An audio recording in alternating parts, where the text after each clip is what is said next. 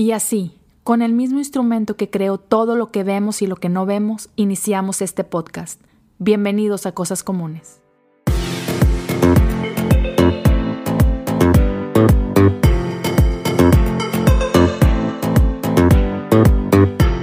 Hey, ¿qué onda? ¿Cómo están amigos? Un gusto estar de regreso con ustedes en un episodio más de Cosas Comunes. Ah, gracias por estar por aquí. Este es el episodio número 96.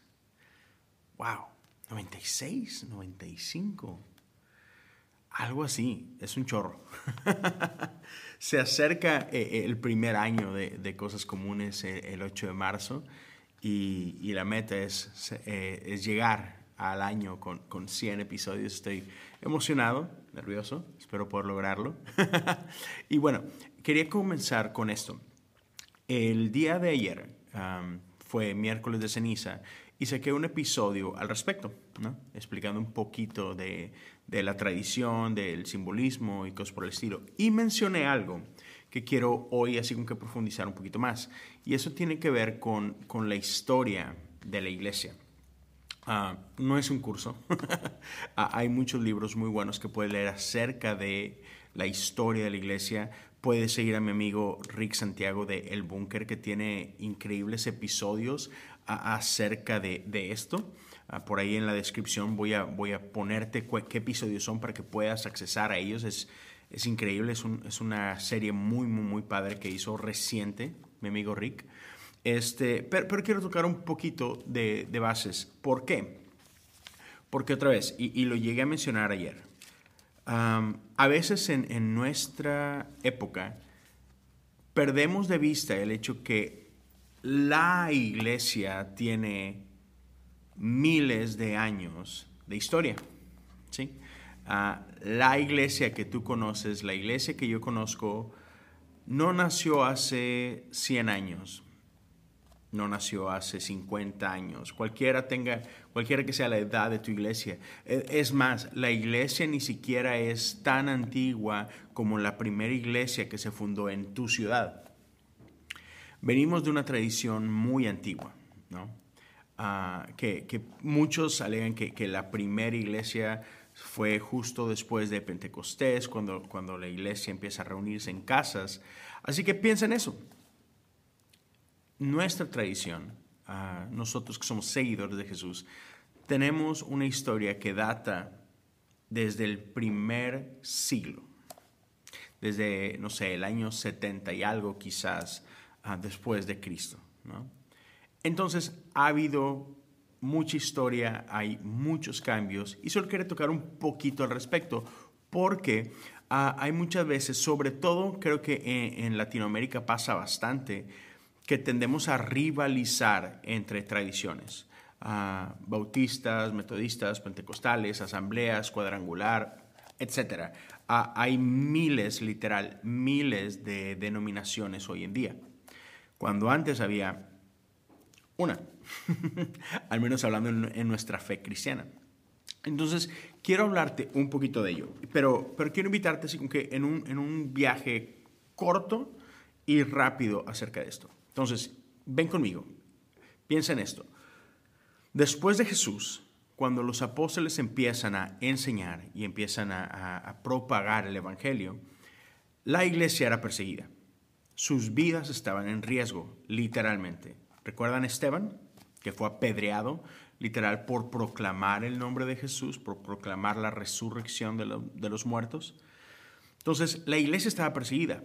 Pablo, ah, uno de nuestros héroes, ¿no? Eh, escribió gran parte del, del, Nuevo Testamento, fue uno de esos que perseguía a la iglesia, ¿no? que estaba detrás de ellos, que, literal los echaban a la cárcel, los mataban. Entonces, por mucho tiempo, por 300 años aproximadamente, la iglesia fue perseguida. Ah, ¿Recuerdan el Imperio Romano? No sé si recuerden eh, los coliseos, esas luchas de gladiadores. Muchos, en muchos de esos eventos se usaba a cristianos como parte del entretenimiento. A muchos cristianos los lanzaban al ruedo en contra de gladiadores para que lucharan por sus vidas, solo para mofarse de ellos. Muchos de ellos tenían acción contra contra animales salvajes. Y, el público en general, eh, los romanos disfrutaban mientras un tigre se comía a un pobre cristiano, literalmente. Entonces la iglesia estaba siendo víctima de persecución. Por lo tanto, era muy difícil sentarse a discutir teología como lo hacemos hoy en día. Entonces, no fue sino hasta el año 325 que por primera vez eh, cristianos de muchas áreas pudieron juntarse en lo que conocemos como el concilio de Nicea. Y fue ahí donde apenas iniciaron a, tratar de poner algo de teología sólida. otra vez, por mucho tiempo estuvieron predicando el Evangelio por todas partes del mundo conocido. Pero no había como que ah, lo que se conoce en inglés como check and balances. Así, ok, vamos a ver qué es lo que has estado enseñando. Entonces fue ahí cuando por primera vez se reunieron a ver, hoy, ¿qué piensas de esto, de este tema? Y empezaron a, Uno de los temas principales que tocaron fue acerca de la deidad de Jesús, que fue donde ahí nació parte de la teología trinitaria que hoy conocemos y que damos por sentada. Ahí tocaron ese tipo de temas. Pero entre el año 325 y el año 787 hubo siete concilios. Otra vez, concilios en los que hablaron de este tipo de temas, de teología, de doctrina, de prácticas, etcétera, etcétera. ¿Por qué? Porque por los primeros 300 años estaban corriendo literal por sus vidas, escondiéndose, predicando el Evangelio con, con valentía, sabiendo que sus vidas corrían peligro.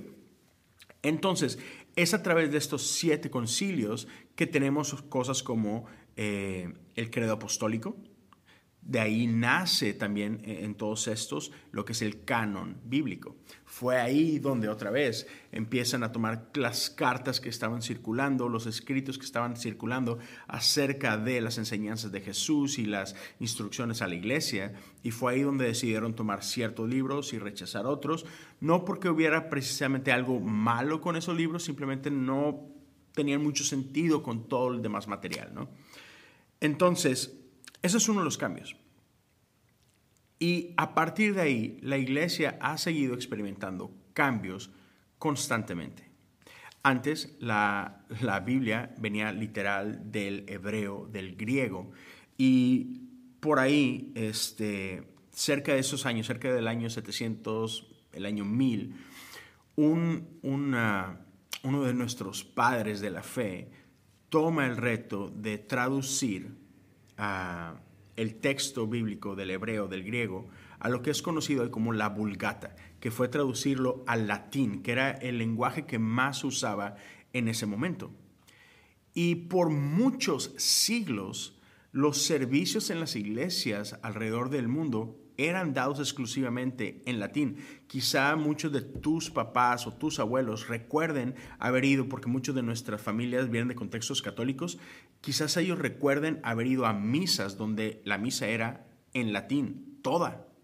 ¿Por qué? Porque viene de aquí, porque antes ese era con que el idioma oficial y la Biblia estaba en latín. Pero en ese momento, esa versión de la Biblia era rechazada. Así como hoy hay muchas peleas entre las diferentes traducciones de la Biblia, eso pasó ahí. Y la Vulgata, que, se volvió así como que la traducción, al principio fue rechazada. Incluso San Agustín es uno de los héroes de nuestra fe. Él, rechazaba esa traducción. Entonces, otro de los muchos cambios que, hemos visto, ah, que otra vez que nosotros damos por sentado, es el lugar en el que nos reunimos. Antes la iglesia se reunía en casas, se reunía eh, en, lugares secretos. Después, cuando, cuando finalmente eh, la religión, la, fe cristiana se vuelve aceptada por el imperio romano y, dejan de perseguirlos, por primera vez pudieron empezar a reunirse en lugares públicos, en lugares socialmente aceptables y empezaron a participar de edificios. Por los primeros mil años eso era impensable. Hoy tú y yo podemos sentarnos públicamente en la mayoría de nuestros países y celebrar nuestra fe en un lugar público, en un lugar que, del que muchas iglesias son, son, dueños, y eso era impensable al principio. ¿no? Antes no había bancas, entonces cuando por primera vez se introducen bancas, hubo muchos que, que no estaban de acuerdo con esa idea. Porque era demasiado cómodo y eso no estaba bien. Después yo, yo, conozco muchas iglesias modernas que apenas están haciendo transiciones de bancas a sillas y muchos se escandalizan por ese tipo de cambios, ¿cierto? Pero otra de las cosas que quiero hablarte es que en el principio de la iglesia, por allá en esos primeros mil años, uh, y, y, entre los mil y los mil cuatrocientos, mil quinientos, mil setecientos, algo que muchos de nosotros no entendemos hoy en día es que la mayoría de la gente era iletrada, era analfabeta. La gente común no leía, no escribía. Eso estaba reservado solamente para los de la sociedad más alta, ¿no? Y el clero, o sea, la, gente que, que trabajaba para las iglesias, eran parte de eso, eran gente que sí estaba estudiada, era gente que sí estaba preparada, era gente que sí sabía leer, que sí sabía escribir, pero era una clase muy, muy exclusiva junto con la alta sociedad. Entonces la gente común no tenía acceso a la Biblia. Una porque no había muchas copias y otra porque no podían leerla. Entonces, algo que la iglesia usó en ese tiempo es iconografía, es arte. Hoy en día muchos de nosotros en nuestra actualidad entramos a una iglesia, por ejemplo, católica, y vemos alrededor pintura y vemos vitrales y vemos estatuas y tendemos, y yo lo llegué a hacer, a juzgar y acusarlos de idolatría. Lo que quiero que sepas es que no es idolatría. Todos esos son instrumentos que la iglesia Ah, en su tiempo usó para compartir el mensaje de la cruz. ¿Por qué? Otra vez, porque la gente no sabía leer. Entonces, una cosa era la palabra hablada, que siempre ha existido, que seguimos usando, que es la predicación, la enseñanza, pero en aquellos tiempos la gente podía apuntar a ciertas estatuas o a ciertas pinturas, incluso a ciertos vitrales, y todas esas imágenes contaban la historia de las buenas nuevas. Podían apuntar a una, a una de esas pinturas y decir, hey, ese es Pedro. Y ese es el momento en el que negó a Jesús. Y, y, de ahí partían. Es como imagínate como hoy les enseñan todavía muchos de nuestros niños, usando imágenes, usando historias. Entonces, eso era algo muy normal. Y otra vez, muchos de nosotros hoy en día lo vemos y juzgamos y pensamos que se trata de idolatría y pensamos que se trata de, de faltar el respeto a la palabra de Dios, cuando es todo lo contrario. Quizás hoy pareciera no tener sentido, pero otra vez ignoramos la historia, ignoramos de dónde viene. Y lo mismo pasa con cosas, por ejemplo, como velas. Hay muchos de nosotros que, dicen, no, no, encender una vela, no, eso, eso no está bien mucho de, lo que vemos en iglesias son ayudas. A, veces perdemos de vista ah, que tenemos más de un sentido. Cada uno de nosotros, ah, y sobre todo si, si, estás en salud, tenemos cuando menos con lo conocido como cinco sentidos, ¿cierto? Tenemos la vista, tenemos el oído, tenemos el olfato, tenemos el gusto, lo que saboreamos, y tenemos el tacto, entonces muchas veces queremos solamente hacer partícipes a dos de esos sentidos. Creemos que solamente con lo que vemos y con lo que oímos es suficiente. Pero en la iglesia primitiva buscaban hacer uso de todos nuestros sentidos. Por eso hay velas, porque es algo que puedes incluso sentir el calor de una vela, incluso los inciensos y velas aromáticas para que tu sentido del olfato también esté envuelto en ello. Y, se nos olvida que incluso si vamos a la Biblia y vamos al Antiguo Testamento, cuando Dios da instrucciones acerca del tabernáculo, incluso del templo, Dios involucraba todo esto y podías ver que, hay belleza en la construcción del templo, hay belleza en la construcción de incluso el tabernáculo, con ornamentos, con aromas, con piedras, con telas, cosas que la gente podía ver, tocar, sentir en todos los diferentes sentidos. Entonces, otra vez, muchas veces hoy en día ignoramos la belleza que hay detrás de todo eso y cómo somos invitados a participar de todas estas experiencias, de crear una atmósfera completa para que podamos estar en, una, en una comunión más profunda. Somos invitados a una relación profunda con nuestro Creador y, no debemos de tener miedo de usar todas las herramientas que están a nuestra disposición. Y sobre todo e, en, este pequeño ah, episodio, quiero, solamente que, que dejemos el juicio un poco de lado y que, y que entendamos que otra vez la iglesia es mucho más antigua de lo que creemos y hay muchísimos más cambios de los que consideramos hoy en día.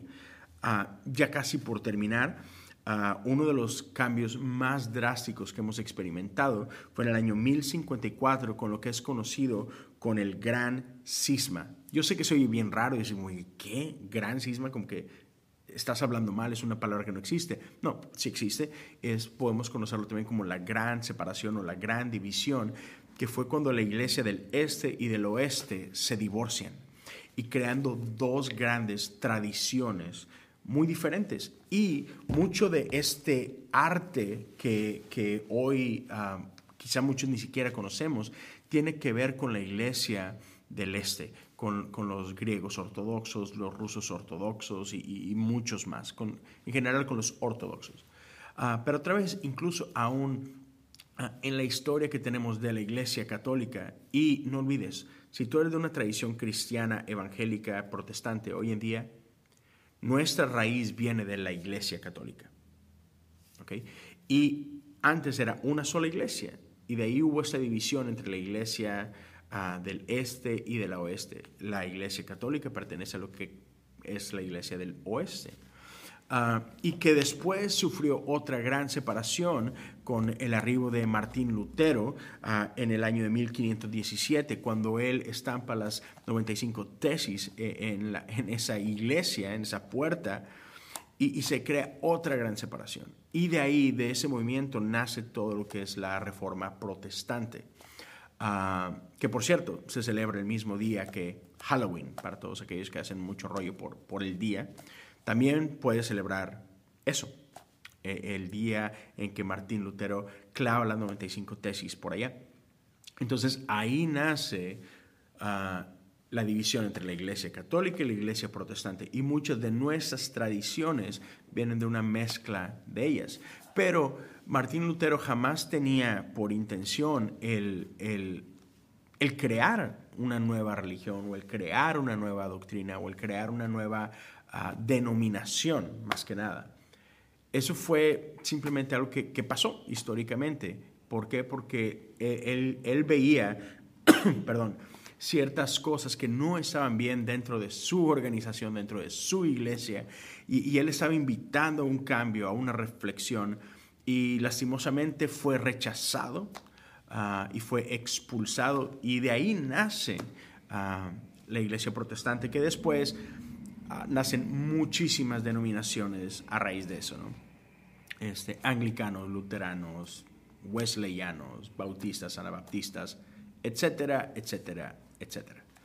Pero sería muy irresponsable de nuestra parte ignorar la historia. Eh, yo, yo recuerdo, y lo he platicado antes y lo platicaré una vez más, la primera vez que yo vine a los Estados Unidos, bueno, no la primera vez que vine a los Estados Unidos, pero cuando me mudo hace nueve años ah, y fui a participar en, un evento de la iglesia metodista, yo, yo en México soy parte de la iglesia metodista, crecí en una iglesia metodista, aunque tengo amigos de todas las denominaciones, pero, pero esa era mi iglesia, la iglesia metodista en México. Pero la iglesia metodista en México no se parece nada a la iglesia metodista en Estados Unidos, sobre todo en ese tipo de tradiciones.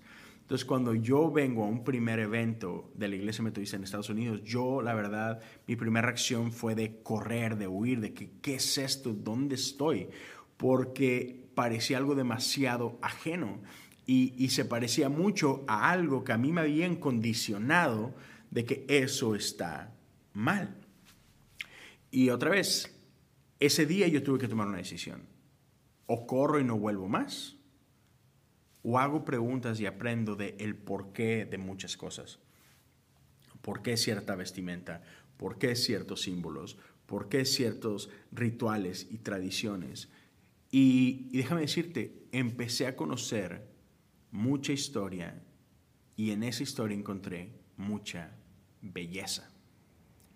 Y entonces para mí ha sido un reto el, navegar en esta tensión de, de, honrar y respetar el pasado sin cerrarme al presente y al futuro. Pero otra vez, ah, creo que ah, la Biblia dice que el pueblo nació por falta de conocimiento. Y si bien ahí está hablando estrictamente de, la ley y de la relación con Dios, creo, creo que esa verdad la podemos aplicar a nuestra vida en muchísimas áreas. No neguemos nuestra historia, no ignoremos nuestra historia, no menospreciemos nuestra historia. Hoy nosotros estamos parados sobre los hombros de grandes personas que han venido detrás de nosotros. Hoy nosotros podemos disfrutar de nuestra fe en la forma que lo hacemos porque muchos dieron su vida para que tú y yo lo podamos disfrutar hoy. Entonces no menospreciemos eso. No veamos la cultura o las tradiciones de otras iglesias y digamos, eso es viejo, eso es, eso es absurdo, eso es tonto, eso es ridículo. Incluso a mí me ha cambiado mucho la manera en que veo ciertas oraciones. Muchas veces pensamos en una oración como algo espontáneo, algo de tus propias palabras, que, tú tienes una conversación con Dios y sí, pero también hay belleza en oraciones que han quedado grabadas del pasado. Y, hay libros como eh, The Book of Common Prayer, no sé cuál, sea, puedo traducirlo literal, pero no sé cuál sea el nombre de ese libro en español, pero ah, es un libro hermoso que, contiene oraciones y, modelos de, servicio ah, que vienen de, nuestros padres de la iglesia y hay belleza en las oraciones de ellos. Hay, tú puedes comprar libros llenos de oraciones de, San Agustín, Ah, de San Francisco de Asís y de, padres, de los padres del desierto. Y, y, no tiene nada de malo en usar sus palabras para reflexionar en ellas. De repente tenemos una manera bien rara de ver eso, pero otra vez hay belleza en nuestra historia. Estamos parados sobre los hombros, estamos parados sobre la plataforma que otros han construido y, y sería bueno saber honrar esas cosas. Así que solamente quería compartir eso contigo, ah, sobre todo a la luz de, este periodo en el que estamos, que es en el periodo de cuaresma, este periodo que, que nos guía en este desierto hacia lo que es Semana Santa. Entonces, espero que hayas disfrutado un poco eso, espero que hayas aprendido un poquito, pero sobre todo que, que haya puesto esa semilla en ti de, de, de honrar nuestro pasado, de honrar nuestra historia y apreciarla y crecer.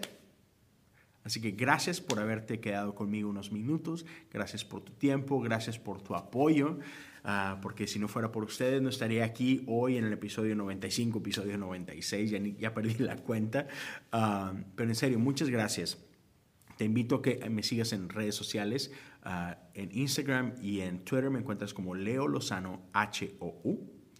Si tienes alguna duda, alguna sugerencia, puedes mandarme un DM. Si, si alguno de los episodios te ha gustado, te invito a que lo compartas en tus redes sociales. Taguéame en tus stories. Sería lindo saber ah, si esto está haciendo algo en, ti.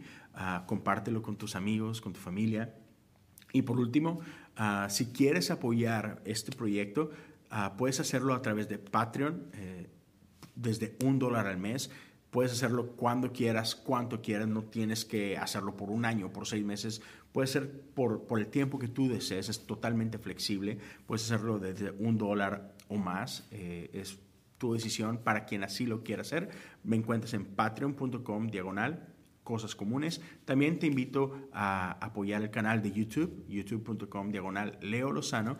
Eh, mucho de ese contenido también está en YouTube disponible. Ah, no todos, pero, pero muchos de ellos también los puedo grabar en video y así lo hago. Así que gracias una vez más por, por todo su apoyo, por todo su cariño. Ah, cuídense mucho, espero que nos veamos y nos escuchemos muy pronto en este camino hacia los 100 episodios. Dios los bendiga.